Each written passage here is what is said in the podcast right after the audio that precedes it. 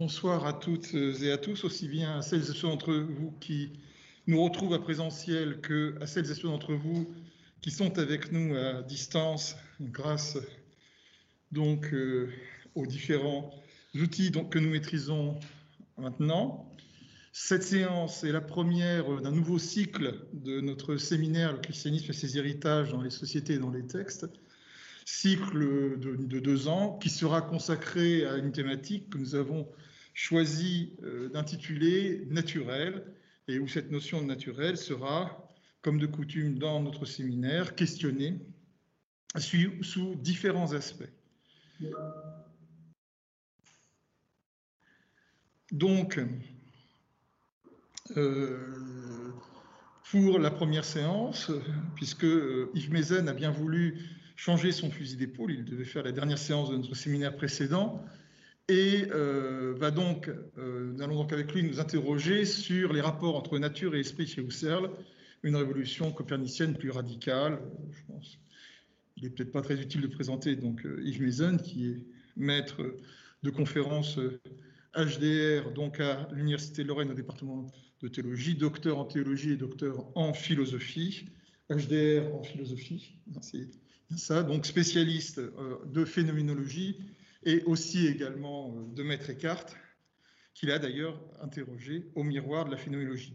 Sur ce, je vais euh, tout de suite lui laisser la parole, donc autour euh, du titre et de la problématique qu'il nous a annoncé, donc nature et esprit chez Husserl, une révolution copernicienne plus radicale.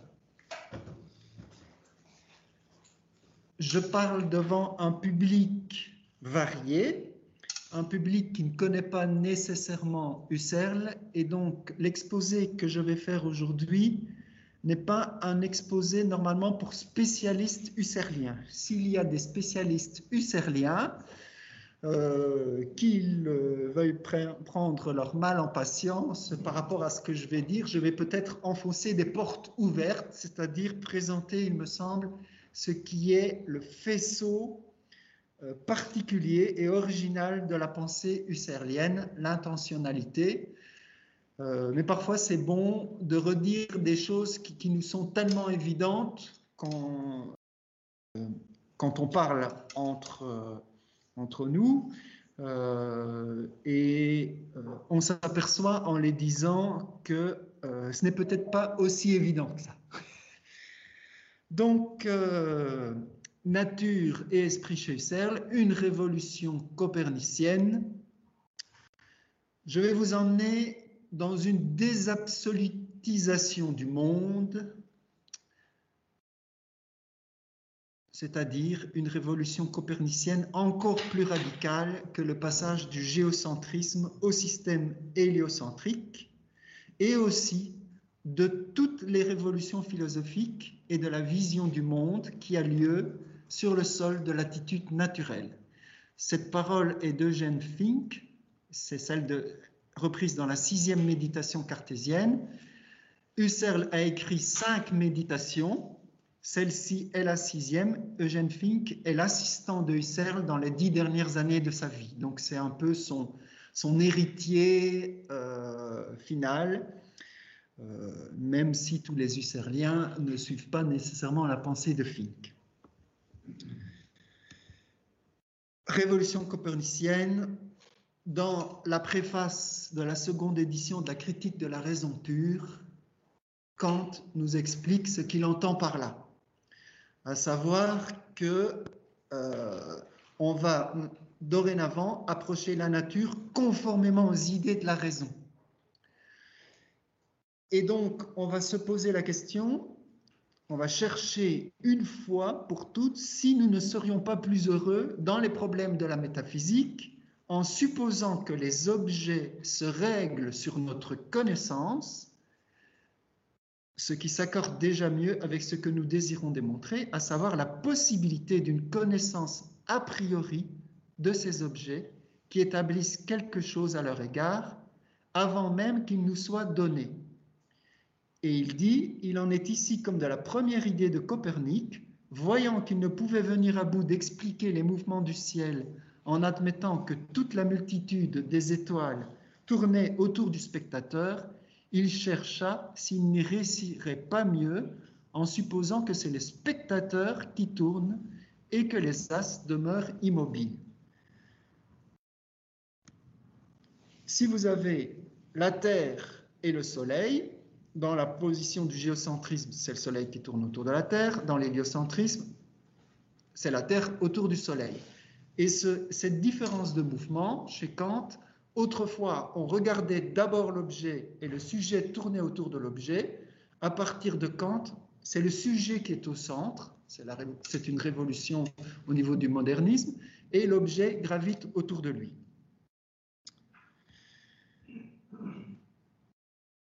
Cependant, entre Galilée et Copernic, on peut quand même voir une petite différence. Chez Galilée, il n'y a pas de référentiel absolu. Le mouvement n'est effectif que dans la relation que les mobiles entretiennent les uns avec les autres et qu'ils possèdent par leur mouvement. Euh, si vous prenez par exemple, vous avez tous à peu près déjà expérimenté dans une gare quand vous étiez dans un des wagons, euh, le train euh, d'à côté démarre et vous avez l'impression de partir et puis tout d'un coup vous regardez le, le, quai et vous apercevez que vous n'êtes pas parti. Ça veut dire que euh, le mouvement est toujours relatif.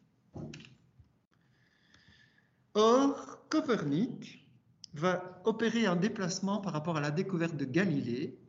Il ne va pas se maintenir dans une relativité complète, mais substituer un centre, le Soleil, à un autre, la Terre. Et donc, il va rester héritier de l'ancienne cosmologie en quelque sorte, et par conséquent, et c'est là que euh, c'est le sujet que je voudrais amener progressivement, le sujet, le sujet est évincé. La métaphore kantienne va donc être caduque, on va rester rivé à un objectivisme naturaliste. Et on va voir que le travail de Husserl, c'est euh, vraiment de rejeter et de déconstruire ce naturalisme objectiviste pour poser une autre, euh, une autre vision du monde. Comment expliquer alors ce mouvement de retournement entre le sujet et l'objet? Pourquoi l'homme retombe-t-il toujours dans une objectivation de la chose naturelle alors même qu'il cherche à mettre en avant les conditions de possibilité de la connaissance, c'est-à-dire la subjectivité? Pourquoi l'empirique l'emporte-t-il sur le transcendantal? J'ai déjà dit en grand mot de philosophie, le transcendantal à ne pas confondre avec transcendance. Transcendantal signifie condition de possibilité. Revenons un petit peu en arrière. Chez Descartes, on constate un dualisme foncier à savoir, d'un côté, on a la chose pensante, la res cogitans, et de l'autre côté, la chose étendue. La chose pensée est, présent, est la représentation dans l'esprit, la chose étendue, c'est la nature devant nous. Et si vous voyez ce petit dessin, vous voyez un arbre et dans la tête de la personne qui regarde cet arbre, une représentation une copie de l'arbre dans son esprit, c'est-à-dire qu'il y a un double de l'arbre qui est psychique par rapport à l'arbre physique. Dans la pensée euh, moderne, on, se trouve dans la représentation, c'est-à-dire que nos sens influent euh, sur nos nerfs et puis on obtient par, voie de causalité euh, une représentation mentale. Je simplifie euh, très fort. Mais ce qui est à retenir, c'est ce dualisme entre ce qui est dans la nature et ce qui est dans l'esprit. Ce dualisme se retrouve chez Kant. Des pensées sans contenu sont vides, des intuitions sans, concept sont aveugles. C'est une phrase bien connue euh, de la critique de la raison pure. Autrement dit, chez Kant, la chose étendue devant nous est perçue si et seulement si l'entendement la juge d'après des concepts a priori. J'ai mis une petite grille ici. Les concepts a priori sont des concepts qui sont euh, présents à la pensée avant que ne, se mette à regarder quelque chose. Euh, je ne vais pas vous, euh, vous en faire l'inventaire ici, puisque je veux arriver à Husserl. On reste toujours dans ce dualisme. Les choses telles qu'elles nous apparaissent, en tant qu'elles sont pensées comme des objets, conformément à l'unité des catégories, s'appellent les phénomènes. Il y a des choses qui nous sont données en tant qu'objets de nos sens, situées hors de nous, mais ce qu'elles peuvent bien être en soi, nous n'en savons rien. C'est la fameuse différence entre phénomène et chose en soi. Le phénomène, c'est la représentation dans l'esprit, la chose en soi, c'est la chose de la nature que nous n'arrivons pas vraiment à rejoindre. Donc nous sommes bien dans une pensée de la représentation où il y a deux objets, l'objet naturel et l'objet que nous avons en nous. Husserl opère un parricide concernant ce dédoublement. Et ça, c'est vraiment la nouveauté qu'il annonce pour sortir de la modernité ou pour reprendre une autre modernité. À savoir son maître mot, c'est aller aux choses mêmes. Son geste consiste à supprimer la distinction entre le phénomène et la chose en soi. Chez Husserl, il n'y a plus deux objets. Et toute ma conférence va servir à vous redire ça sur tous les tons. Donc un objet extérieur dans la nature, chose en soi, et un objet pensé dans l'esprit phénomène, ça c'est chez Kant. Il n'y a plus qu'un seul et même objet qui est à la fois présent là devant moi et perçu dans ma conscience. Comment est-ce possible? Je vous cite d'abord une petite phrase euh, des recherches logiques. Les recherches logiques, c'est le grand œuvre euh, de Husserl, le premier ouvrage qu'il a fait connaître. Il avait à ce moment-là une quarantaine d'années. C'est juste au début du XXe siècle. Et il dit ceci C'est une grave erreur que d'établir d'une manière générale une différence réelle entre les objets simplement immanents, immanents à la conscience, ou intentionnels, il les appelle immanents ou intentionnels, j'insiste parce que j'utiliserai les deux termes, et d'autre part les objets véritables ou transcendants qui leur correspondent éventuellement. Donc il dit c'est une grave erreur. Il vise Descartes et Kant. Il suffit de dire, pour qu'on se rende à l'évidence, l'objet intentionnel de la représentation est le même que son objet véritable éventuellement extérieur, et il est absurde d'établir une distinction entre les deux. Tout tourne autour de cette absurdité. J'ai l'impression de donner un cours, mais c'est pour que, pédagogiquement, euh, que ce soit bien clair pour vous. Je suis obligé de faire les choses euh, de cette façon-là. Voilà, ici c'est l'arbre dans le jardin. Beau jardin, comme vous voyez.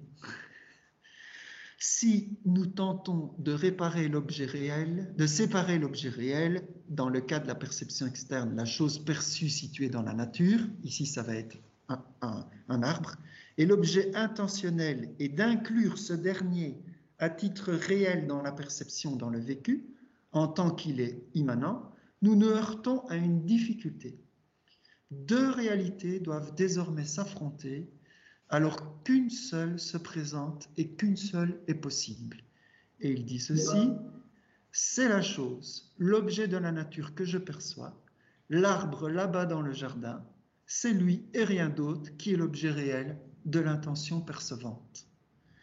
Un second arbre immanent, ou même un portrait interne de l'arbre, dit-il, qui est là-bas, au dehors, devant moi, n'est donné en aucune façon et le supposé à titre d'hypothèse ne conduit qu'à des absurdités. Ce texte, euh, c'est les idées directrices pour une phénoménologie, euh, qui, est, qui date d'une dizaine d'années plus tard que le premier. Et entre les deux, certains disent qu'il y a un tournant transcendantal, mais on voit que Husserl garde la même optique sur cette question-là. Qu'est-ce qu'il refuse? Qu'est-ce qu'il modifie? Pour le comprendre, il faut revenir à l'intentionnalité. L'intentionnalité, Husserl la découvre via euh, l'influence de Franz Brentano, qui a écrit un ouvrage qui s'appelle La psychologie du point de vue empirique en 1874. Euh, en fait, il retourne à l'intentio des médiévaux, qui lit les médiévaux comme euh, Thomas d'Aquin et d'autres, et il montre, euh, il distingue ce qu'on appelle les phénomènes physiques et les phénomènes psychiques. Ces derniers, les phénomènes psychiques, ont ceci de particulier que contrairement à ceux-là, les phénomènes physiques, ils incluent la relation à leur contenu. Si nous prenons par exemple l'exemple d'une audition, c'est pourquoi j'ai mis une petite peinture de Gauguin ici. Si nous prenons donc l'exemple de l'audition, le phénomène psychique, c'est à la fois l'acte de l'audition et le son qui est contenu dans cet acte. Si vous voulez, vous avez l'acte et le contenu qui ne font qu'un.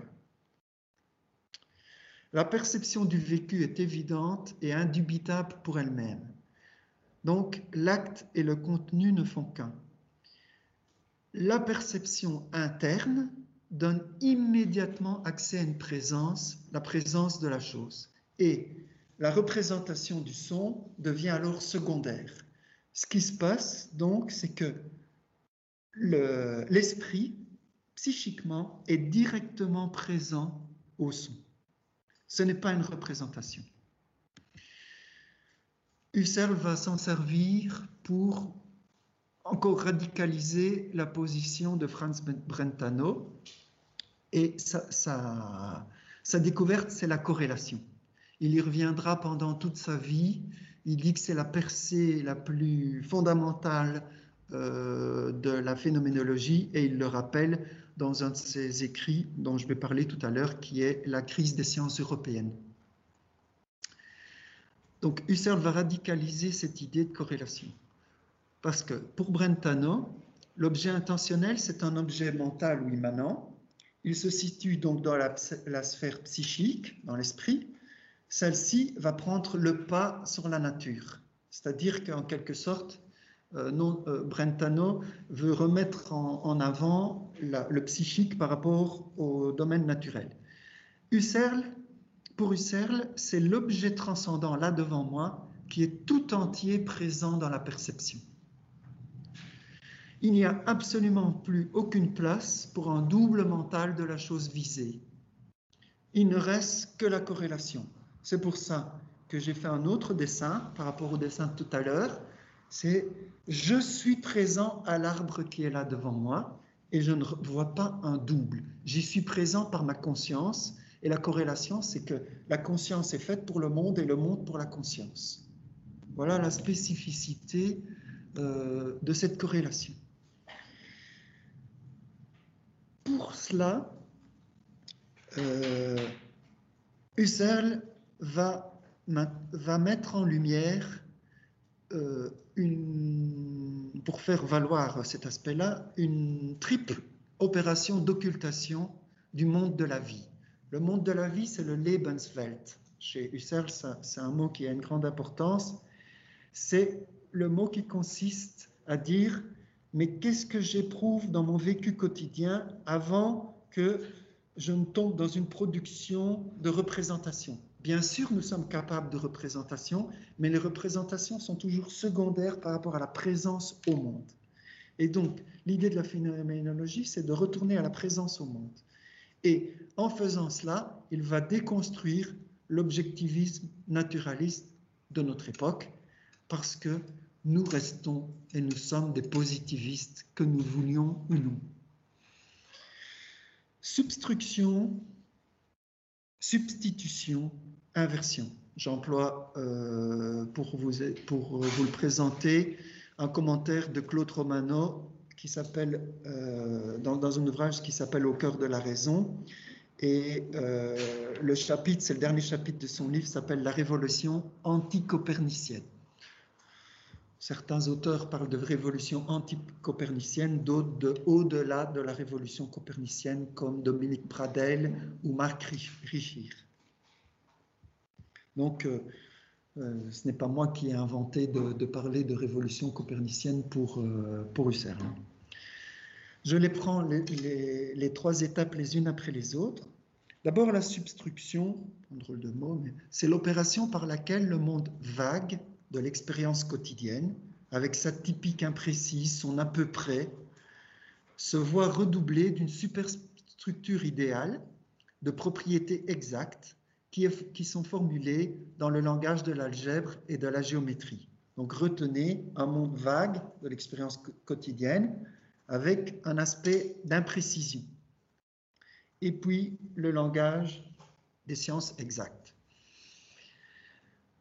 Ce n'est qu'à l'occasion de, l'affranchissement du mouvement dans sa définition physique par rapport aux conditions concrètes de sa perception que peuvent être formulées des lois du mouvement, par exemple la loi de la chute des corps. Maurice Merleau-Ponty, dans la phénoménologie de la perception, Maurice Merleau-Ponty, c'est un des, des Husserliens, un des disciples, on va dire, qui suivent la phénoménologie, il va dire il n'y a pas des objets qui se déplacent. Si vous regardez un oiseau, c'est un tumulte plumeux, c'est-à-dire que tout est mouvement. Tout ce que nous voyons est mouvement. Ce n'est pas des atomes qui se mettent en mouvement. Nous, baignons dans, euh, dans un monde complètement en mouvement.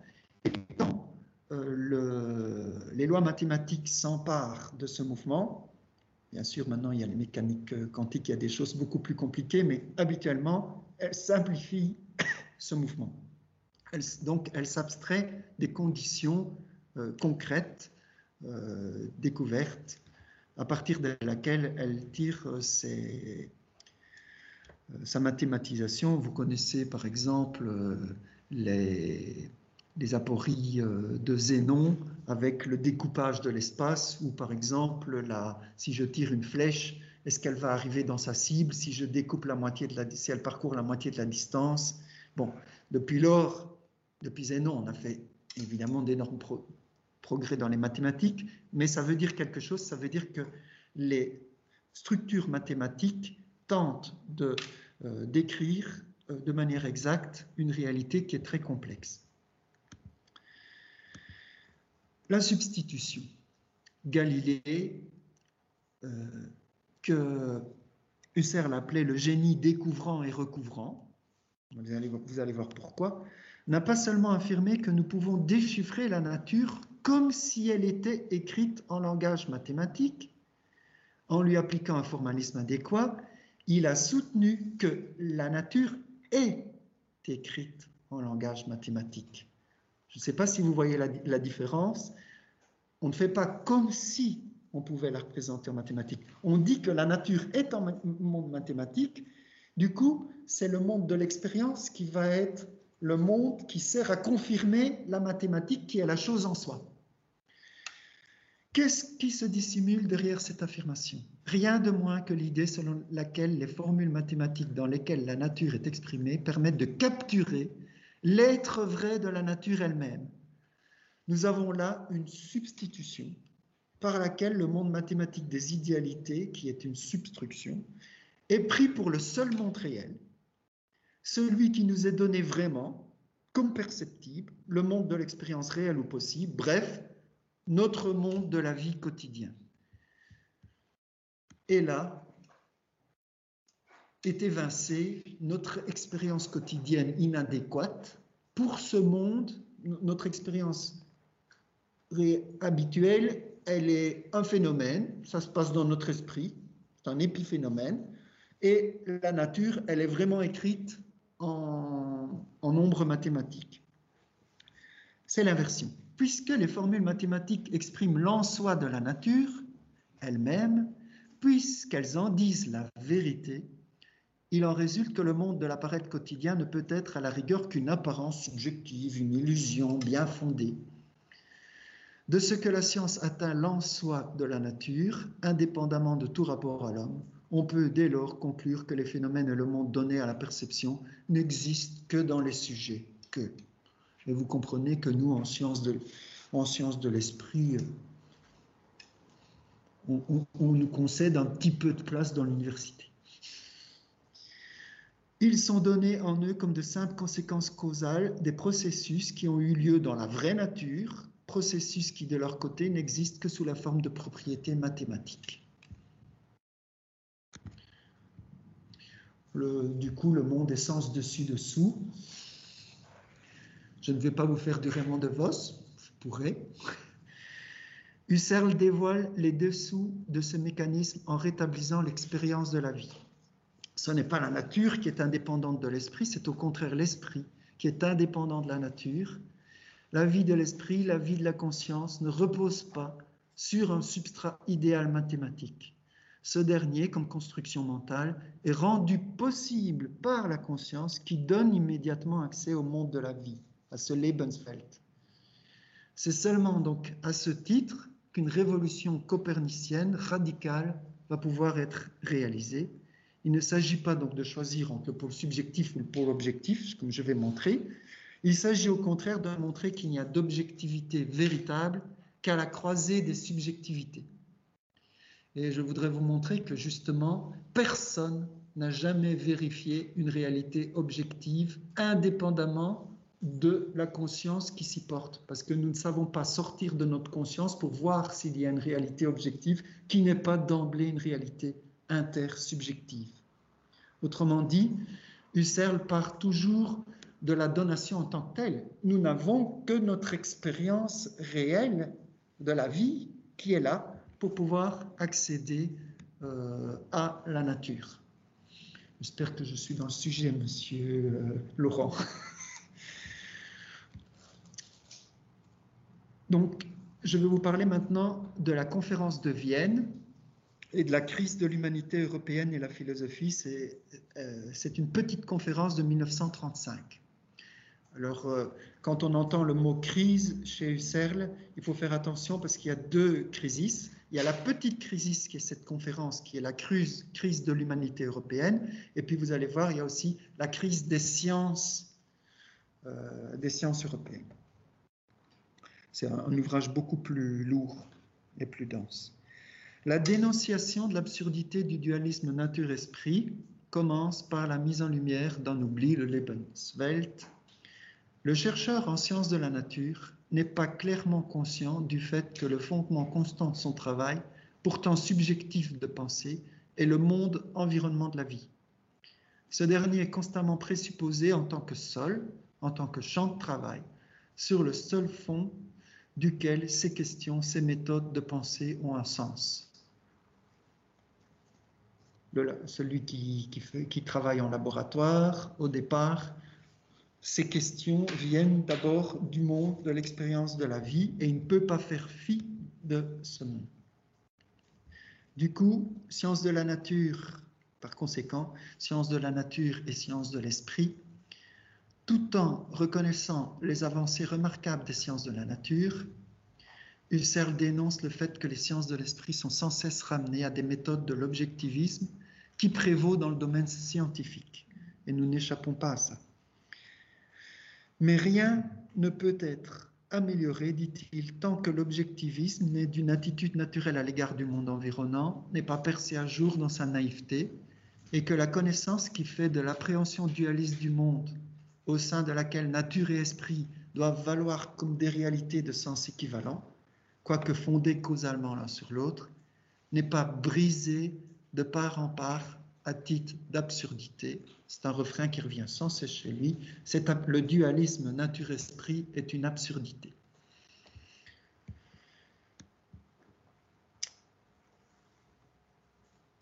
Comment peut-on présenter l'esprit comme indépendant à l'égard de la nature? L'esprit n'est pas réductible aux formes de la spatio-temporalité. Non seulement il est absurde de supposer que des productions spirituelles soient causées par un soubassement naturel, mais plus encore, il ne peut y avoir de vérité scientifique de la nature qui ne soit adossée chez lui à une véritable science de l'esprit. Et il nous dit ceci dans cette petite, euh, dans cette conférence l'esprit et même seul l'esprit existe en lui-même et pour lui-même, in sich selbst und für sich selbst. Il est indépendant et dans cette indépendance et seulement en elle, il peut être traité de manière véritablement rationnelle et de fond en comble scientifiquement. Vous voyez que pour lui, la notion de scientificité est une notion très large. Mais en ce qui concerne la nature dans sa vérité scientifique, elle n'est indépendante qu'apparemment et n'est amenée qu'apparemment pour elle-même à la connaissance rationnelle dans les sciences de la nature. Car la vraie nature dans son sens scientifique, est le produit de l'esprit du chercheur des sciences de la nature et elle présuppose donc la science de l'esprit. Voilà comment Husserl retourne les choses. Alors, il est important de voir cette question de qu'est-ce que c'est que la vie spirituelle, la vie de l'esprit, la vie spirituelle, la Geist. Euh, les Allemands ont le terme Geist hein, pour euh, exprimer ce, Husserl emploie le, terme Geist. Pour Husserl, comme Hume le propose à titre de méthode scientifique, il faut faire tabula rasa de toute construction de notre raison qui ne soit pas basée sur l'expérimentation. Justement, donc, il y a une scientificité, il y a une expérimentation, mais laquelle? Celle du monde de la vie, justement. Nous n'avons jamais accès à la nature qu'à travers l'esprit. Ça, il le répète constamment. Supposer une nature qui tienne par soi, indépendamment de la vie de l'esprit, est une projection issue du mode de la représentation. Si vous voulez, c'est le mode de la représentation avec son dualisme qui nous a imposé finalement cette dualité. Il faut abandonner, dit-il, le naturalisme objectiviste. C'est une construction mentale qui ne repose sur aucune donation effective. Bien sûr, vous allez me dire, euh, si j'ai quitté ma maison ce matin, quand je vais rentrer le soir, elle sera toujours au même endroit et elle le sera pour tout un chacun ici. Sauf que jamais je n'ai vu ma maison indépendamment du fait de la vivre avec ma conscience et de, de me rapprocher d'elle. Et aucun autre homme, aucune autre femme n'a jamais pu la voir autrement. Ce qui veut dire qu'il y a une synthèse concordante de nos vécus qui manifeste l'objectivité.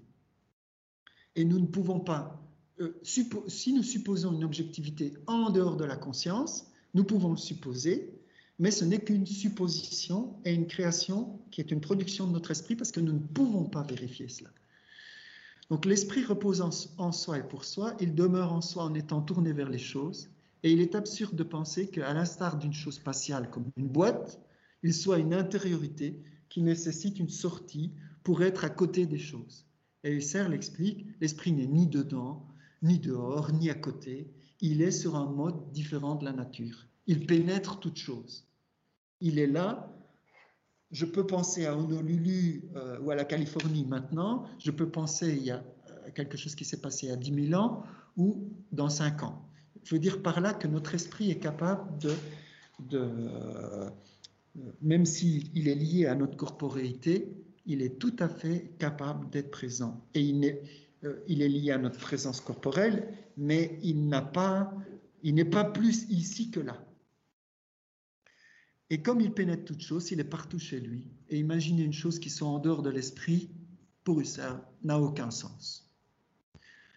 Interpénétration plutôt que juxtaposition, ça c'est peut-être deux mots qui sont intéressants à voir chez lui. L'esprit n'est pas un esprit dans ou à côté de la nature, mais celle-ci passe elle-même dans la sphère de l'esprit. Le moi n'est pas non plus une chose isolée à côté d'autres choses, qui le sont aussi, dans un monde donné préalablement. La juxtaposition et l'extériorité des moi personnels, les uns par rapport aux autres, s'effacent en général au profit d'une relation intime entre êtres qui sont l'un dans l'autre et l'un pour l'autre. Ceci va s'expliquer je vais essayer parce que Husserl, juste après avoir dit ça, affirme On ne peut cependant parler ici de cela. Aucune conférence ne pourrait épuiser ce point. Donc, excusez du peu, euh, je ne vais pas épuiser ce point. De quoi s'agit-il? De l'intersubjectivité transcendantale, et c'est sur ce point que je voudrais arriver avec vous. En parlant de cette relation intime entre êtres qui sont l'un dans l'autre et l'un pour l'autre, vous voyez la terminologie allemande qui est ici, le Ineinander ou Füreinander Science. Husserl fait référence à l'intersubjectivité transcendantale, qui est le grand thème de ses derniers travaux. Par rapport à Kant, c'est fort important l'intersubjectivité parce que chez Kant, c'est un sujet tout seul qui a l'esthétique transcendantale, l'analytique et la dialectique. D'emblée, euh, enfin très vite plutôt, euh, en tout cas à partir des années 29-30, dès qu'il pose les, méditations cartésiennes, c'est très clair, c'est l'intersubjectivité transcendantale. Ça veut dire que nous n'arrivons à un monde objectif que dans, euh, vous allez voir, ce qu'il appelle une expérience concordante. Exposée de manière programmatique dans les méditations cartésiennes, elle s'est développée dans un nombre de pages impressionnant dans les manuscrits husserliens. Alors, euh, les, grâce à un professeur qui est allé chercher rapidement avec une camionnette euh, tous les écrits de Husserl, on a pu les sauver et ils sont arrivés donc à Leuven hein, et les archives Husserl se trouvent là, même s'il y a des archives, archives Husserl à Paris les écrits se trouvent là-bas. Euh, donc, en termes leibniziens, Husserl va exposer ce qu'il appelle une monadologie intersubjective. Euh, les monades chez Leibniz, euh, elles sont particulières, elles voient le monde, le monde se réfracte dans, chacune des monades, mais par rapport à Leibniz, la pensée husserlienne va montrer que les monades ont des fenêtres, même si elles n'ont pas de porte, c'est-à-dire qu'elles sont, elles sont capables de, euh, de communication entre elles. Donc, euh, c'est toujours le même mode objectif qui est perçu par les subjectivités. On n'a pas autant de monde qu'on a de personnes. Nous n'avons pas chacun notre monde, même si nous le percevons à partir de notre point de vue. Quand je vais décrire, si je décris un accident qui se passe euh, devant moi et qu'une personne la voit euh, de tout autre côté, elle va la décrire aussi, pour autant qu'elle n'ajoute pas des interprétations, ce qui se passe souvent dans ce cas-là, euh, ou qu'elle en retire, nous devons arriver finalement à une concordance. Pour ceux qui aiment les romans policiers ou les thrillers, les Agatha Christie ou autres, ben ça c'est un peu plus ancien, il y a des choses beaucoup plus nouvelles maintenant, mais c'est toujours intéressant de voir qu'on arrive à pincer euh, l'homme en délit parce que justement se manifeste un décalage par rapport à la vérité intersubjective. Donc l'objectivité est bien là. Ceci permet à Husserl de sortir de l'impasse du solipsisme ce n'est pas parce que nous percevons toujours déjà la nature à travers notre esprit que les esprits se façonnent chacun une nature à sa fantaisie, isolée des autres. En fait, nous pensons que la nature est devant nous, dans le monde, dans, dans l'attitude naturelle et dualiste. Et nous pensons que la donation se fait de l'extérieur et que nous sommes en quelque sorte des enregistreurs de cette donation. Husserl retourne le processus aimer la source de la donation en amont par rapport à nos subjectivités, la fait passer par les canaux de nos subjectivités et la fait concordante devant nous. C'est-à-dire qu'il y a toute une partie dans notre esprit où nous, assistons à la réalisation des choses et, toute, une partie aussi où nous sommes confrontés nous butons sur le fait que cette réalité, elle est aussi réalisée par les autres. Et donc, euh, nous sommes à la fois toujours déjà en amont et en aval de la réalité. Sinon, nous ne pourrions pas avoir de la liberté. Nous ne pourrions pas changer le cours des choses. Nous ne pourrions pas nous dire, ah, les choses auraient pu se passer comme ça, elles se sont passées comme ça, mais faisons autrement. Le so sign et le under sign est très important chez Husserl. Ainsi ou autrement. Et il explique que l'imagination, si nous avons de l'imagination, elle est justement là sur le chemin par lequel se donnent les choses. Évidemment, notre imagination ne peut pas faire surgir à l'instant ce banc autrement qu'il ne l'est, puisque nous sommes à la concordance dans notre monde. N'empêche qu'il est intéressant de se poser les questions sur ce versant-là. Je ne vais pas entrer aujourd'hui dans les modalités, dans les conséquences théologiques que ça peut avoir, mais ça peut avoir beaucoup de conséquences sur la théologie. Aujourd'hui, je m'arrêterai sur le versant philosophique, mais vous voyez que ça peut ouvrir des portes. L'intersubjectivité garante de l'objectivité, euh, que ce soit justement l'intersubjectivité qui soit garante de l'objectivité, va donner à penser. Le rejet de l'objectivisme naturaliste est remplacé par une nouvelle objectivité qui nécessite l'interaction des sujets. Cela veut dire que la nature est le cadre de la rencontre des esprits. Husserl parle d'une concordance de l'expérience, Einstimmigkeit der Erfahrung. Voilà, la Stimmung, la Stimmung, mais c'est l'unité dans l'expérience, une de, vécu. Il n'y a pas donc une sphère réservée aux esprits et une autre aux choses naturelles. Les deux participent d'une même réalité, les unes dans, une sorte d'interpénétration, mais monadique, puisque nous ne pouvons pas être dans, les sphères les unes des autres, mais Husserl pense la monadologie à partir d'une monade monade origine, monade souche si vous voulez, dont toutes nos monades découlent pour euh, visionner le monde. Visionner, et en même pas seulement le visionner, participer au monde. Il n'y a pas, donc, euh, oui. Je passe à la diapo suivante. Donc, l'empirique se présente comme un précipité des intentionnalités. Et Husserl a deux mots pour signifier le réel. Le mot réel et le mot réel. Euh, ici, je vous cite un petit passage d'un ouvrage que je suis en train, qui va pouvoir être édité, je l'espère, euh, aux presses universitaires de Nancy dans la collection Philosophie allemande, une autre histoire de Christophe Bourriot. Et il est prêt, c'est en train de se préparer. Comme Husserl le montre dans les recherches logiques, le réel est à la fois réel et réel. À savoir, l'ego n'accède effectivement à la transcendance des choses, le réel, qu'à travers l'immanence de la conscience, le réel, et il n'y a donc jamais moyen d'affirmer une réalité objective qui ne soit ipso facto subjective. Donc jamais une réalité objective qui ne soit d'ores et déjà subjective. Cependant, cette réalité est non seulement subjective, mais intersubjective, d'où la thèse que je, défends dans ce petit travail. La double perception de la réalité en tant que réel, réel et réel est due à la participation mutuelle des égaux à l'esprit. Je précise, par ma sphère propre, je perçois effectivement la chose dans son immanence, en l'accompagnant jusqu'à son extériorité, contre laquelle je viens buter parce que la chose est dans sa transcendance et est intuitionnée aussi par la sphère étrangère.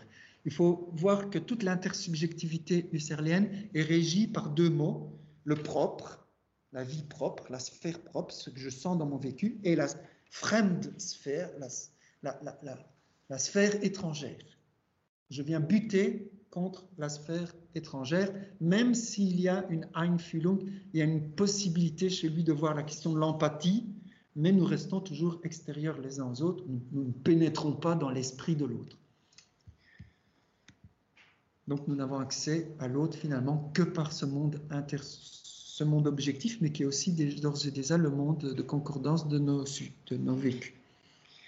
Ceci va nous amener à une décision ou un choix, un choix possible. Donc, je ne suis pas chargé de vous convaincre, je suis chargé de vous dire qu'il y a une possibilité de deux regards différents.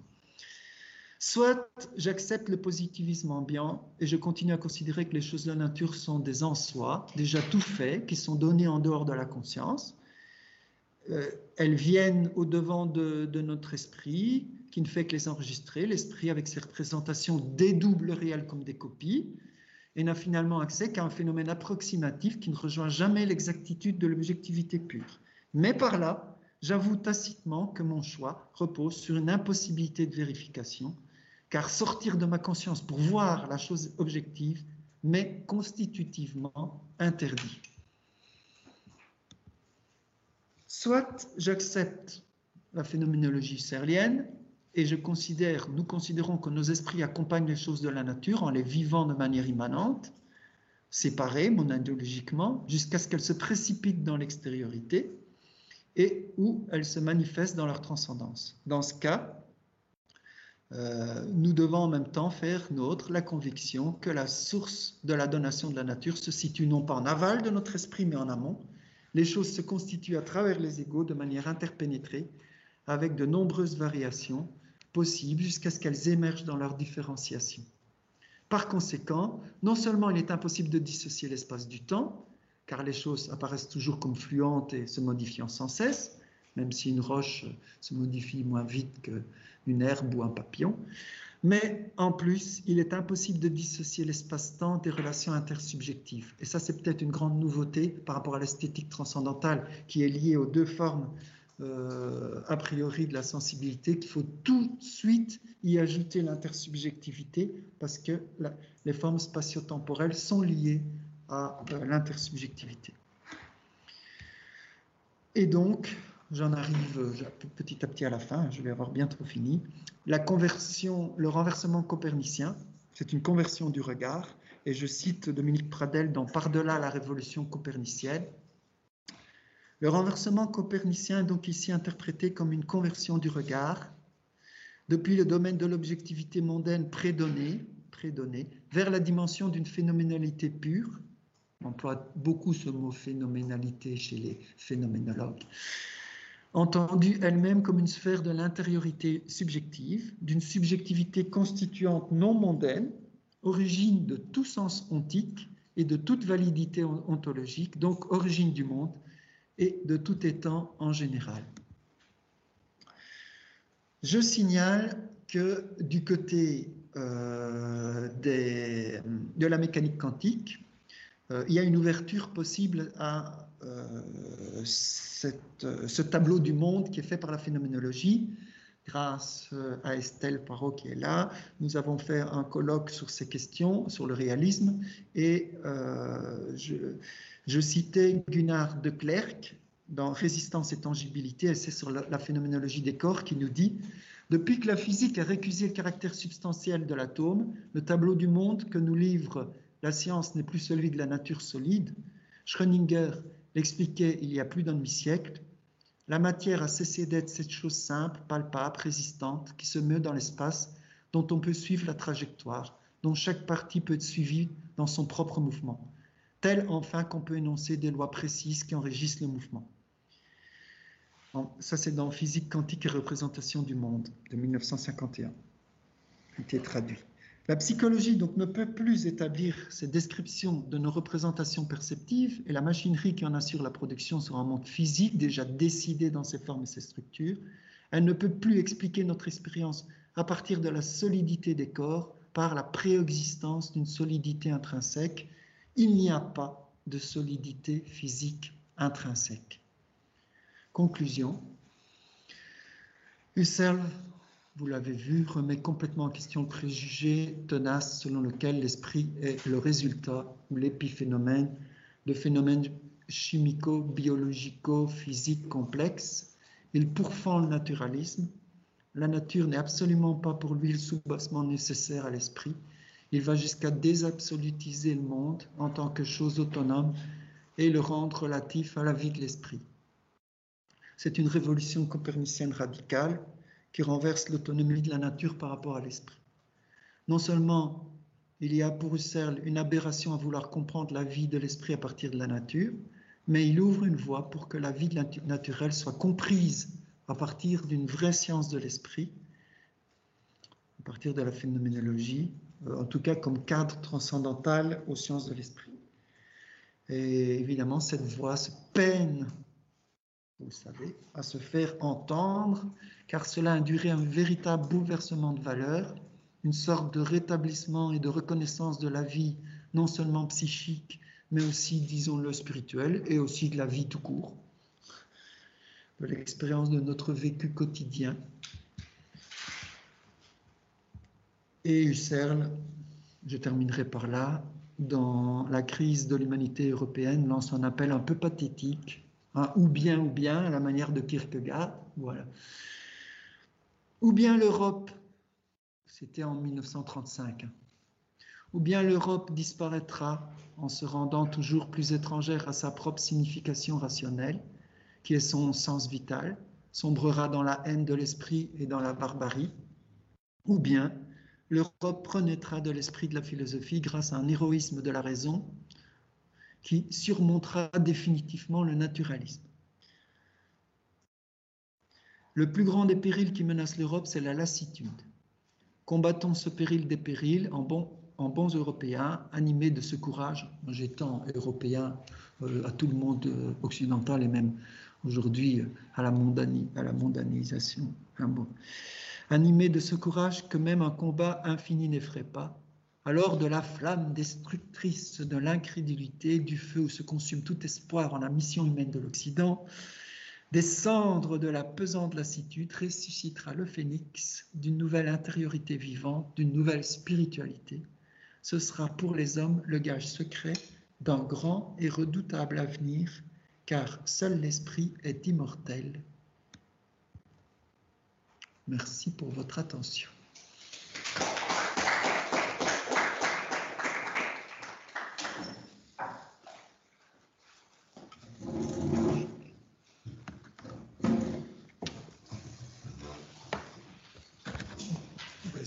Rendre ça compatible avec les, conditions sanitaires en respectant les distances de sécurité.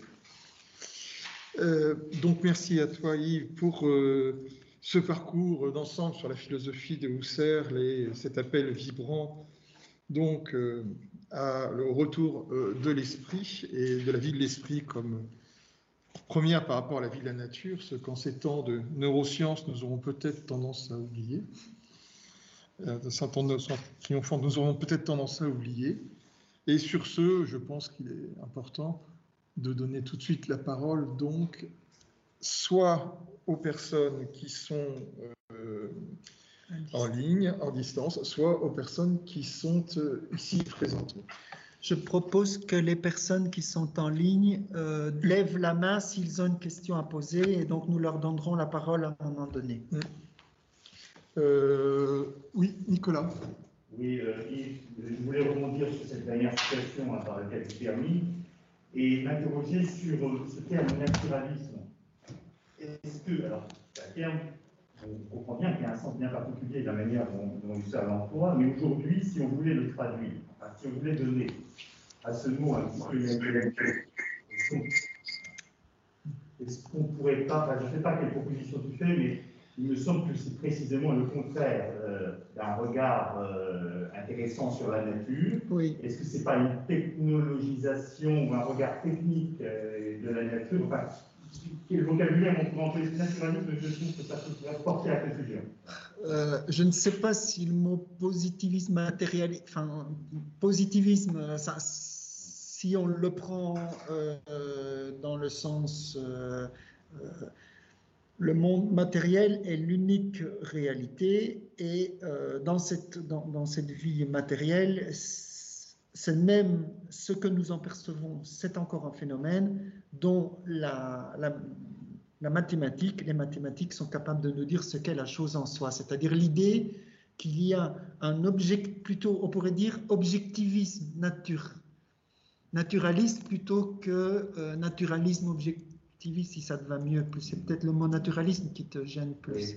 Et, dans le contexte de l'époque, l'Institut, euh, vous allez nous dire en deux mots, très vite, parce que bon, on est 1935, c'est bien, mais alors il y a aussi l'aspect euh, des disciplines universitaires, on sent bien qu'il y a une opposition entre bon, les chercheurs de, des sciences du vivant, de la nature, les chercheurs de l'esprit. Euh, pourquoi ce texte Est-ce qu'il y a eu des réactions et des réactions dans le monde universitaire allemand Pour moi, c'est parfait. Oui. Euh, disons que tout le contexte historique, euh, je ne le connais pas euh, très très bien. Ce, ce, que Husserl met en lumière ici, il y avait, c'était dans un débat sur la question de la Naturwissenschaft et la Geistwissenschaft à l'époque.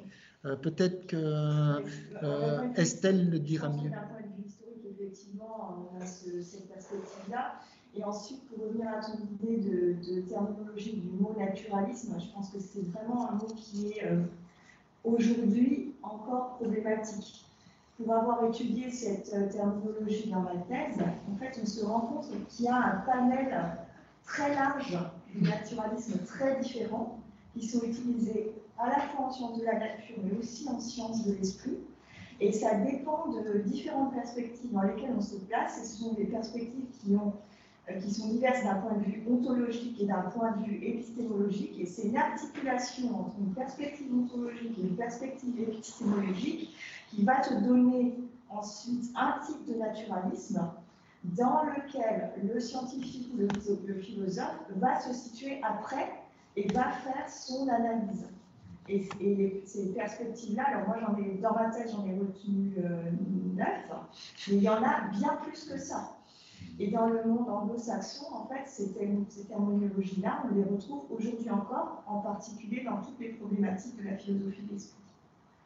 Il est probable que ces notions de naturalisme, au cours même de la vie de Husserl, varient énormément, aussi bien en raison de la diversité des objets qu'il interroge, qu'en raison également aussi du changement du paysage intellectuel le naturalisme du début du XXe siècle serait le psychologisme d'un Stuart Mill, par exemple, qui essaie de réduire la logique de la normativité aux faits. Ça, par exemple, ce serait une certaine forme. Par contre, en 1935, la problématique est beaucoup plus ambiguë dans la mesure où c'est bien l'esprit qui lui-même est naturalisé dans des problématiques comme celle de l'existence ou comme celle de la race, qui a quand même gangrené euh, une partie de l'école phénoménologique elle-même. On sait que certains anciens élèves de, Husserl, donc, avaient écrit dans, le Jahrbuch für, euh, für Philosophie und phänomenologische Forschung, étaient quand même plus ou moins passés au nazisme. Hein, c'était un des aspects, au moins, que montrait, euh, que montrait le livre d'Emmanuel Fay sur Heidegger. Il citait d'autres auteurs, il montrait comment, comment ce naturalisme-là aussi était présent. Donc, c'est des choses extrêmement différentes. Et, le contraire aussi, avec euh, Edith Stein et d'autres, voilà, euh, Reinhardt, euh, il y avait, il y a eu une, grande variété. Hein. Eu une grande, enfin, et donc, de ce point de vue-là, c'est effectivement pas forcément le même naturalisme. Et dans les moments dramatiques de, la conférence de Vienne, on peut penser malgré tout que c'est bien plus ce biologisme, l'espèce néo-darwinien, qui quand même était le courant dominant de l'hitlérisme, qui était quand même visé par Husserl, tout comme, pour de toute autre raison, je le précise, il était aussi visé par quelqu'un comme Heidegger. Hein, même si, euh, évidemment, ces deux auteurs, à ce moment-là notamment, s'opposaient également radicalement, mais pour, des raisons spécifiques. Je, comprends que, tu veuilles voir dans le contexte l'usage du mot, mais véritablement, ici, c'est une perspective, une vision euh, de pensée concernant le fait qu'il y ait une nature qui soit objective indépendamment de l'esprit. C'est vraiment euh, l'élément fondamental euh, que, ça vise plutôt euh, un biologisme ou des aspects de... Du psychologisme également, tout ce qui procède de l'objectivation. Mais c'est différent suivant, je crois, les périodes. Hein à travers cela, il vise aussi la psychologie en tant qu'elle est fondée sur, la sur euh, les, sciences de la nature, en tant que cause euh, euh, l'esprit recevrait de, l'influx nerveux et ces réactions seraient encore causées par un soubassement naturel et ne pas voir l'idée mm. d'une psychologie fondamentale qui partirait de l'esprit sans soubassement naturel au moment où Searle commence sa carrière philosophique, c'est le moment où l'hégélianisme ayant épuisé d'une certaine façon toutes ses forces, c'est-à-dire une des questions qu'on pourrait poser, derrière euh, cet appel à l'esprit, on, retrouve un ton presque un petit peu hégélien. On est euh, dans la constitution des sciences, euh, alors justement, des sciences naturalistes, pour le coup, des sciences de l'esprit, dans toute la seconde moitié du 19e siècle. C'est le moment où la psychologie se dit, constitue comme discipline expérimentale avec Fechner. C'est le moment où l'empirisme anglo-saxon devient un modèle dominant, y compris pour un auteur comme Bergson, dont l'ambiguïté est d'ailleurs tout à fait intéressante à cet égard, qui pourrait être considéré dans ces grilles de lecture tout aussi bien d'un côté comme naturaliste que de l'autre comme psychologie. Derrière, pour Husserl, je crois que l'école de Husserl disait que les Bergsoniens conséquents, c'était eux. Ils avaient accueilli avec intérêt, avec intérêt Bergson, parce que justement, ils, allaient aux racines de, ce qu'ils appelaient la, constitution de, la nature hein, de ce point de vue-là. Mais en même temps, en récupérant au contraire tout un ensemble de significations en lien avec le monde de la vie, ce qui est très, ce qui est très justement, ce qui est très original. Tu as soulevé un point important en disant qu'il y avait une influence de Hegel. Je pense en effet qu'au-delà de Kant, euh, euh, Husserl prend plus qu'on ne le pense à Fichte, euh, Hegel. On l'a vu dans sa définition de l'esprit pour lui-même et en lui-même. Mm-hmm. La seule différence, c'est que je pense que Husserl commence là où Hegel finit. Chez Hegel, le mouvement de l'esprit est une sortie de l'en-soi pour le pour-soi et un retour. Euh, et, Husserl explique que la conscience est d'ores et déjà chez elle à l'extérieur. Ça veut dire que notre esprit est présent à la réalité du monde sans qu'il doive sortir de lui-même. L'idée que l'esprit doit soit spatio-temporel en quelque sorte, soit spatialisé il gomme, et, c'est là qu'il montre une spécificité de l'esprit, c'est que l'esprit pénètre partout et est une réalité embrassant, embrassante par rapport à la réalité naturelle. Ce qui fait que euh, la relation de l'esprit à la nature est tout à fait différente que celle qu'on perçoit. Ce n'est pas parce que euh, mon cerveau est ici par rapport à ce que je regarde là que, mon esprit est à une distance euh, de la chose perçue. Alors, je vais reprendre une question d'un de ceux d'entre nous qui nous suivent, donc Anthony Masquelier, euh, qui pose la question Je voudrais savoir ce qu'il en est de la situation de l'intersubjectivité dans cette phénoménologie. En effet, il y a l'esprit qui donne les phénomènes, qui composent la nature, qui sont recueillis par nos subjectivités et par l'accord entre nos diverses subjectivités. Dans ce cas, il paraît que nous sommes relativement atypiques vis à -vis de la nature, puisque nous sommes la condition de possibilité de connaissance de la nature le droit aux choses mêmes qu'à partir euh, de notre insubjectivité. Dans ce cas, y a-t-il une stratification, une hiérarchie de la nature? Nous, avec l'intersubjectivité d'un côté, et le reste des phénomènes, la nature, de l'autre. Je remercie Anthony, qui est un de mes doctorants en phénoménologie. Euh, alors, est-ce qu'il y a une stratification la, dernière Alors, y a-t-il une stratification, une hiérarchie de la nature? D'un côté, nous avec l'intersubjectivité, et le reste des phénomènes, entre parenthèses, la nature, de l'autre. Euh, alors, euh, chez Husserl, euh, ce qu'on voit, c'est que la nature est, en tout cas chosique, c'est le précipité extérieur de, donc de notre intentionnalité jusqu'à sa sortie. C'est quelque chose de très étonnant, c'est-à-dire que finalement, la nature, c'est comme une exclusion de la vie, elle fait comme une espèce d'exclusion de la vie de l'esprit. Euh, euh, en fait, nous connaissons les choses pas parce qu'elles se présentent à nous extérieurement, finalement, dans leur extériorité. Euh, si, j'explique ça, ça, ça, va, commencer. Positivement, nous la connaissons par l'esprit et négativement par son exclusion naturelle. C'est-à-dire que euh, finalement, la vie, la vie de la matière est comme euh, le moment où la vie de l'esprit expire sur quelque chose qui se désagrège et, qui se disperse. Et alors que la vie est interpénétration, la vie matérielle, elle est séparation et elle est extériorité.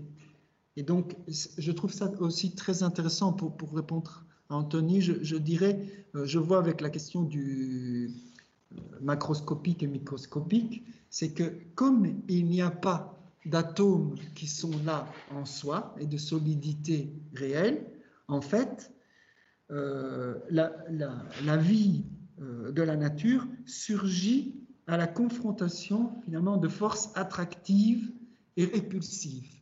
Elle est donc comme un champ de force et entre la vie de l'esprit et la vie des champs de force, je veux dire même magnétiques, euh, on pourrait dire qu'il y a, a c'est vrai qu'il y a des strates, sans doute qu'à un moment donné, il doit y avoir des réalisations dans des strates spécifiques, mais euh, qu'étudieront euh, des, spécialistes. Mais ce que je vois, c'est que ce n'est qu'une question de, en quelque sorte, de, de, part et d'autre, c'est une question de force.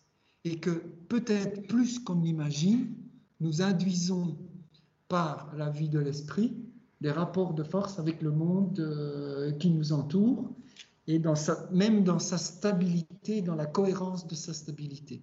Je pense, moi j'irai jusqu'à penser, mais vous, vous en penserez ce que vous voulez, que ce que nous sommes en train de vivre à une échelle planétaire, qui est évidemment qui surgit parce qu'il y a des phénomènes physiques qui nous modifions, nous, nous, nous faisons vibrer la Terre euh, d'une façon euh, euh, extrême, et donc nous nous induisons dans notre manière de faire quelque chose de différent.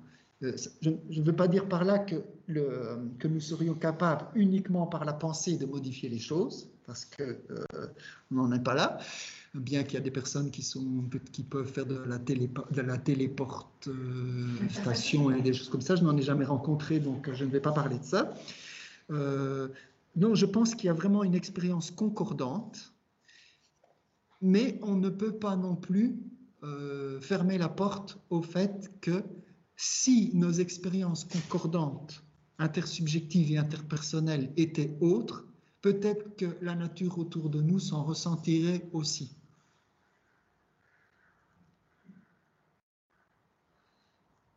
Je pense, euh, parfois on va dans des lieux où euh, le fait, l'apaisement euh, des personnes entre elles fait que les choses, enfin, même le monde objectivement vécu se perçoit autrement par nous. Voilà. Donc il n'y a pas un monde physique pur et dur en face de nous et puis la vie psychique. Euh, j'ai sans doute euh, pas totalement répondu à la question d'Anthony, mais euh, on essaiera d'en parler sur ces strates.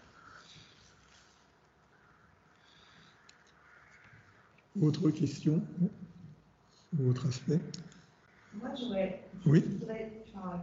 Restez le Ça m'interpelle. Je voudrais savoir si tu penses qu'il y a une possibilité, dans ce cas-là, d'avoir une connaissance naturaliste, donc objectif de l'esprit dans ce cas. Est-ce que, est-ce que, qu'est-ce qu'aurait répondu Husserl euh, à cette possibilité de connaître l'esprit, comme on le voit aujourd'hui dans les, dans, comme on essaye de faire dans les neurosciences aujourd'hui, on essaye de, de travailler l'articulation cerveau, cerveau-esprit.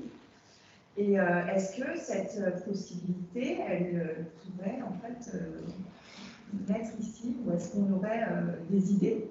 Il y a des phénoménologues actuels qui se dirigent vers ce genre de choses. Nathalie Deprat a fait un livre sur le rapport entre euh, sciences cognitives et phénoménologie. Donc, elle est fort intéressée par euh, ces relations-là. Donc, je t'inviterai à aller voir plutôt du côté des, des travaux de Nathalie Deprat.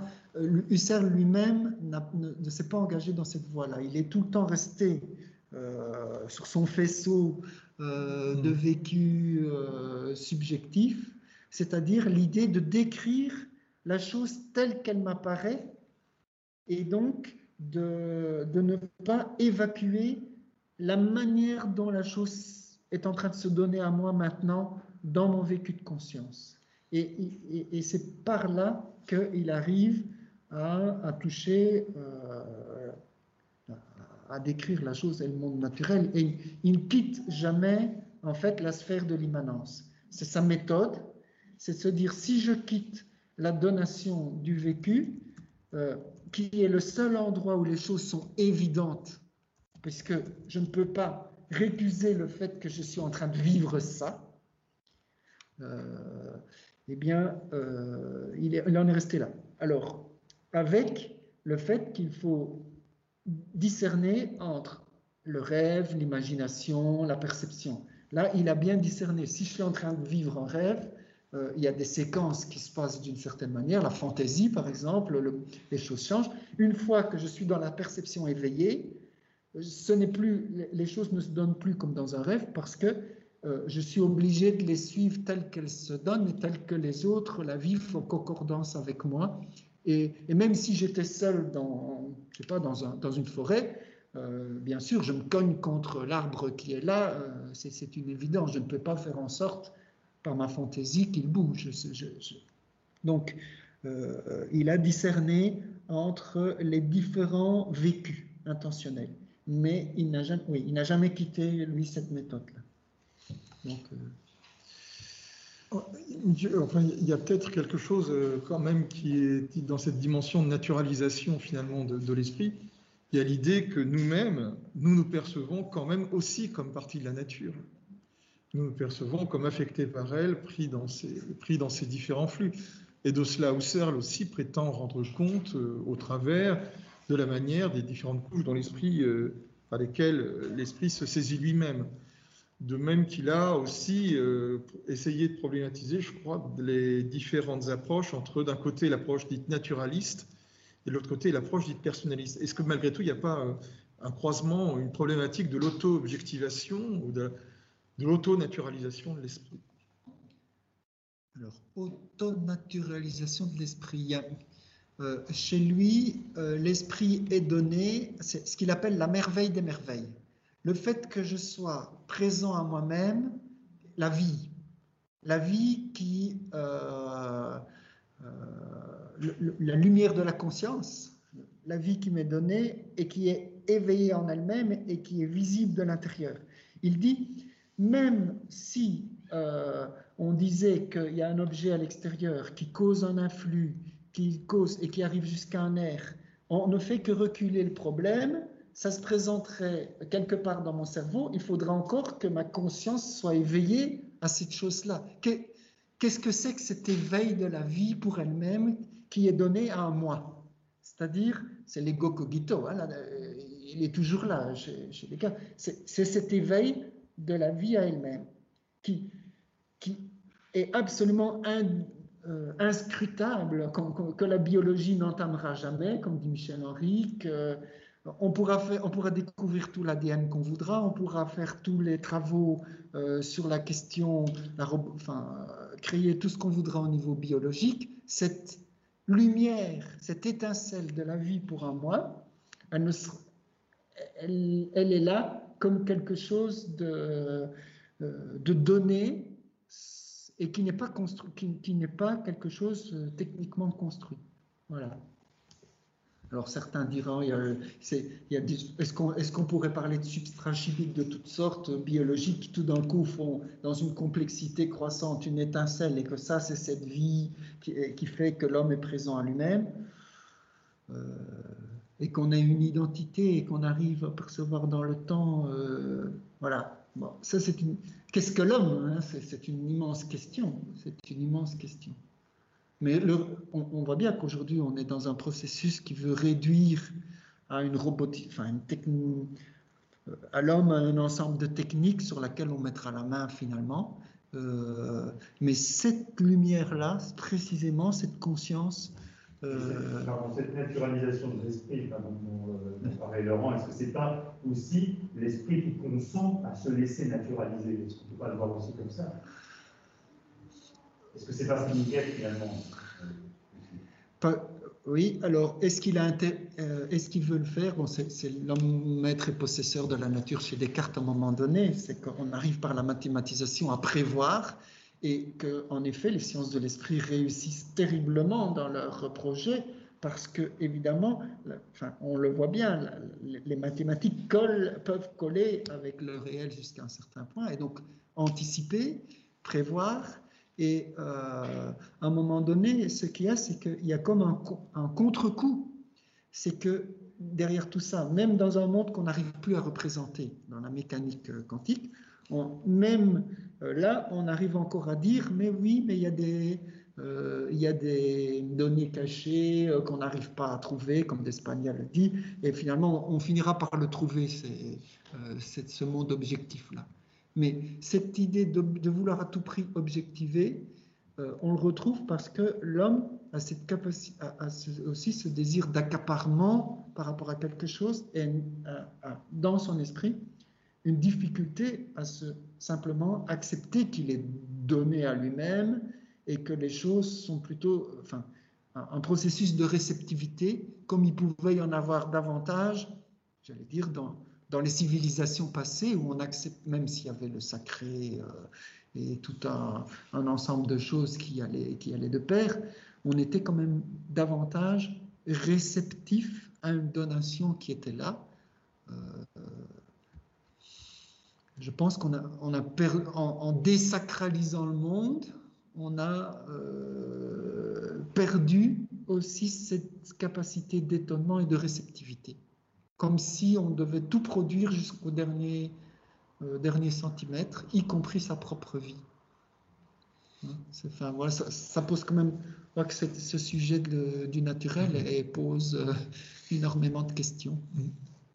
J'espère que Alors, je n'aurais pas fermé la porte. Spontanément, on est quand même assez parce que si on prend une fraise, par exemple, spontanément, pour moi, l'odeur de la fraise, la couleur de la fraise, le goût de la fraise, c'est de la fraise. C'est pas l'impression subjective. Euh, Donc on n'est pas au cerlien, on est plutôt naturaliste. On est spontanément naturaliste. Non, mais ce que vous avez dit, c'est bien que l'odeur de la fraise, l'odeur de la fraise, c'est la fraise. C'est pas, pas l'impression subjective. Mm. Euh, il n'y a pas justement euh, une molécule chimique qui vient dans mon nez, qui fait un courant électrique qui m'envoie au cerveau, et le cerveau fait un cadavre qui fait que je sens la fraise. Donc il y a une distance énorme qui me sépare la fraise. Spontanément, on est plus rien. Si nous si nous avec tort, ça voudrait dire qu'on vivrait constamment dans un fou. Donc, Alors, de ce point de vue-là, on, peut dire qu'il dit je, pense qu'il y a une dichotomie en nous, euh, c'est-à-dire que pour les petits plaisirs de la vie, comme tu dis comme ça, on est en effet euh, naturellement, euh, on vit l'instant présent et on le goûte, mais une fois passé cela, on va, on va quand même dire que c'est avec un soubassement mathématique, on, en reste, c'est quand même tellement inscrit là que on, ne fait pas le pas, parce que Husserl quitte l'attitude naturelle pour euh, regarder que, dans notre, que, l'événement de notre esprit, que le vécu immanent, finalement, euh, euh, permet de décrire la chose telle qu'elle se donne. Donc il faut quand même faire ce qu'on appelle la réduction phénoménologique. ça, je n'en ai. Bon, j'ai laissé de côté un peu la technicité husserlienne, mais c'est quand même, pour pouvoir voir les choses de cette façon-là, il y a quand même un geste particulier à faire. Enfin, en tout cas, pour rentrer dans la démarche husserlienne. Mais je, suis assez d'accord avec toi. Euh, j'ai un ami, Jérôme de Gramont, qui vient de finir, enfin, il, va publier un livre sur Proust, je pense à la Madeleine de Proust, euh, en montrant que chez Proust, les, descriptions, sont euh, phénoménologiques de bout en bout. Il va faire quelque chose d'assez beau, je crois. ouais, je crois que Roland Breuer avait déjà dans un ouvrage aussi déjà creusé un peu cette, euh, dimension-là. Alors Toussaint Damant, euh, donc, qui est en ligne, pose la question suivante. Est-ce que Husserl s'éloigne aussi loin de la méthode de la science naturelle? Il nous semble qu'il participe d'une certaine façon à donner un primat à la théorie de la connaissance dans la lignée de Kant et avant celui-ci, Descartes, l'auteur du discours de la méthode. Ce qui semble important pour lui, Husserl, c'est de faire voir l'étang en son objectivité, comme le reproche, selon le reproche pardon, que lui fait Heidegger. Or, l'expérience intersubjective n'est pas un simple objet, ni le monde une simple objectivité. Heidegger a peut-être raison de dire qu'il y a une réalité première qui échappe à l'esprit et à l'objectivation, y compris à la faculté de constituer le monde propre de l'ego transcendantal. L'être de la nature est ce que la phénoménologie a pour tâche de constituer à rendre manifeste si elle veut échapper au piège du naturalisme qu'elle prétend remettre en question. Je remercie Damon, qui, euh, ça, qui est aussi un de mes doctorants, qui travaille sur Heidegger, sur le Mitdasein chez Heidegger. Et donc, il pose une question de différence entre euh, Heidegger et Husserl, euh, parce que donc, Heidegger revient toujours à l'affect, à l'Achtimuk, et il est il laisse de côté l'ego avec le Dasein, puisqu'on est toujours existant dans le monde, et il rejette l'intentionnalité. Alors, j'ai, pour tenter de répondre à ta question, j'ai l'impression, enfin, j'ai travaillé sur cette question de, la représentation chez, Heidegger. Je pense que Heidegger rejette le primat de la représentation liée à l'intentionnalité, mais ne rentre pas complètement dans la corrélation husserlienne. C'est-à-dire qu'il y a une chose qu'il me semble que même dans le Dasein euh, n'est pas présent, c'est cette idée de, du fait que l'esprit est chez lui en étant sorti de soi. Et euh, Sartre euh, a montré la, transcendance de l'ego. Il n'est plus, enfin, il est toujours déjà sorti, en quelque sorte. Il est existant. Hein, il y a l'existant. Et donc, on est euh, avec Heidegger, avec Sartre, on est toujours déjà dans le monde. La question que Husserl manifeste, c'est que, en quelque sorte, il y a un pré-monde dans la vie intersubjective. C'est qu'il y a pas un pré-monde dans le sens où il y aurait un deuxième monde, pas du tout ça, pas un double, mais euh, une réalisation, un monde vu dans sa réalisation. Et donc il y a toute l'épaisseur qui me semble fort intéressante et qu'on ne voit pas, la profondeur euh, qu'on ne voit pas, euh, la profondeur de cette intériorité que, je ne vois pas chez Heidegger, finalement, où il analyse surtout la Stimmung, l'affect, l'angoisse, euh, déjà par rapport à un monde donné, puisque je suis toujours déjà finalement dans le précipité, je, suis précipité, je suis jeté. Hein. et donc, euh, euh, il me semble que c'est là la question, c'est donner du sens à ce monde en train d'être réalisé. Et d'ailleurs, Patochka, Jean Patochka, Jan Patochka, qui est un tchèque, je signale que Husserl, il est, c'est un Allemand, mais c'est, c'est Moravie, il est très très loin, hein, c'est un tchèque hein, aussi. Et donc, euh, euh, chez Patochka, justement, euh, on a tout ce monde en train, cette idée de la réalisation du monde à la croisée de l'intersubjectivité. Et ça vaut la peine de voir comment Jan Patochka donne des prolongements à cette question chez Husserl. Mmh. J'ai sans doute pas tout à fait bien répondu, mais tout ça, on essaiera de voir ça ensemble aussi. Alors, il y a une question, c'est effectivement, tu as cité euh, alors Yann Patochka, dont un des ouvrages, c'est bon, s'intitule Le monde naturel comme euh, le monde naturel comme problème philosophique, hein, qui était un, de ses grands ouvrages. tu as aussi cité euh, Nathalie Deprat et ses travaux, effectivement, à, la, à, la, confluence des neurosciences et de la phénoménologie avec Francisco Varela. Et justement, je me suis posé la question aujourd'hui, est-ce qu'il n'y a pas deux naturalismes au moins euh, Donc Estelle Poiron en citait plus de neuf et on nous disait qu'il y en avait encore plus. Mais est-ce qu'il n'y a pas aussi cette idée que cette euh, interrogation husserlienne comme socle, par quoi toute interrogation ensuite naturaliste, y compris dans les projets les plus réductionnistes qui soient, prend sens hein, ce que disait Merleau-Ponty, c'est que l'espace du géographe euh, ou l'espace du mathématicien ne sera jamais totalement euh, coupé de l'espace de l'espace naturel. Est-ce que c'est pas aussi une manière d'interroger la nature dans ce qu'elle a, d'au-delà simplement du, euh, du, schéma mécaniste qu'on en donne? Et cela même d'ailleurs contre un petit peu Husserl, qui lorsque écouté la conférence m'a semblé un petit peu traiter la nature comme une pure altérité, voire même la réduire à son mécanisme, alors qu'elle peut-être, elle porte peut-être autre chose en elle. Il y a peut-être des processus d'émergence. Euh, c'était un point qui était, à un moment donné, c'est une notion qui était assez importante dans les années 30-40, me semble-t-il. Personne. Hein, euh, avec Bergson, mais aussi, mais aussi aux États-Unis. Hein. il y avait aussi tout un courant, euh, tout un courant naturaliste vitaliste, énergétiste aussi, par exemple. Et même, je là, c'est quoi C'est finalement des problématiques d'auto-organisation. C'était ça qu'elle. Je pense c'était là que Nathalie Deprat voulait faire euh, sur ces, sur ces points-là qu'elle voulait faire des convergences. Alors il y a une question de Bruno Trentini.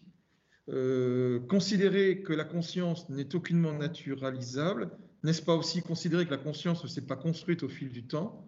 Je ne parle pas du temps de l'individu, mais à une échelle bien plus longue au niveau des espèces ancestrales. J'ai l'impression que Husserl peut rendre compte avec beaucoup de pertinence d'une conscience déjà constituée, sans toutefois parvenir à rendre compte de ce qui permet d'en arriver là. Ah, oui, sur la question de l'origine des espèces, euh, de l'avènement, il prend l'homme, euh, en effet, dans, sa position euh, telle qu'elle, et il ne travaille pas cette question-là parce que l'esprit est d'ores et déjà là avec lui, oui, mmh. sans doute. Mais le problème est, inversé. voilà. Alors, Anthony Masquelier, on finira par cette dernière question car le temps, le temps passe. Je pense qu'il est... Est-ce que l'homme, avec ce type de pensée, devient le transcendantal pour la nature? Sommes-nous également différents de la nature et de l'esprit, car les deux derniers semblent passifs. La nature est donnée par l'esprit et l'esprit est la donation. Nous, nous sommes passifs-actifs, puisqu'il y a une capacité réflexive via notre intersubjectivité. Ou alors l'esprit est-il actif? Dans ce cas, en quel sens? La nature est-elle également active? Et dans ce cas, dans quel sens? Ça fait beaucoup de euh, questions. je pense, qu'on ne, répondra pas à toutes. Il y a juste la question de l'activité et de la passivité. Mmh. C'est que euh, la donation ne vient pas de l'esprit, le monde naturel ne vient pas de, de l'homme. Euh, ce, serait, ce serait trop fort, je veux dire. Et, donc, chez Husserl, il y a toujours l'idée d'une source donatrice antérieure, mais on pourrait dire une source donatrice qui est réfractée à travers les intentionnalités humaines et en quelque sorte, elle joue le, prisme euh, pour que la nature soit présente telle qu'elle est. Et donc, nous sommes à la fois passifs d'une donation, d'une source de donation, et actifs par une sorte de. Euh, en étant des canaux d'une donation dans laquelle euh, nous ne sommes pas neutres de sa sortie, je veux dire, à travers nous. Nous ne sommes pas un simple canal, euh, un tuyau dans lequel la donation passerait et puis point barre. Euh, il y a l'idée que l'esprit joue un rôle, en tout cas euh, constitutif, dans cette, dans cette nature telle qu'elle émerge dans son précipité, comme il le dit. Donc voilà, passif-actif. Je propose que nous nous en arrêtions euh, ici. Hein. Remercions notre conférencier d'avoir donc si brillamment ouvert donc euh, ce cycle de conférences du séminaire transversal sur le naturel. Le mardi 8 décembre, euh, nous écouterons Stéphanie Bertrand sur la thématique suivante, du moins c'est le titre provisoire qu'elle m'a donné, le naturel, une vertu entre guillemets stylistique littéraire au XXe siècle. Je vous remercie tous, aussi bien celles et ceux d'entre vous qui étaient à distance et celles et ceux d'entre vous qui êtes venus en présence. Ciel de votre attention et de votre question, bien sûr, avec notre et notre, bien sûr, prioritairement notre conférencier. Donc nous vous disons donc à peu près dans un mois.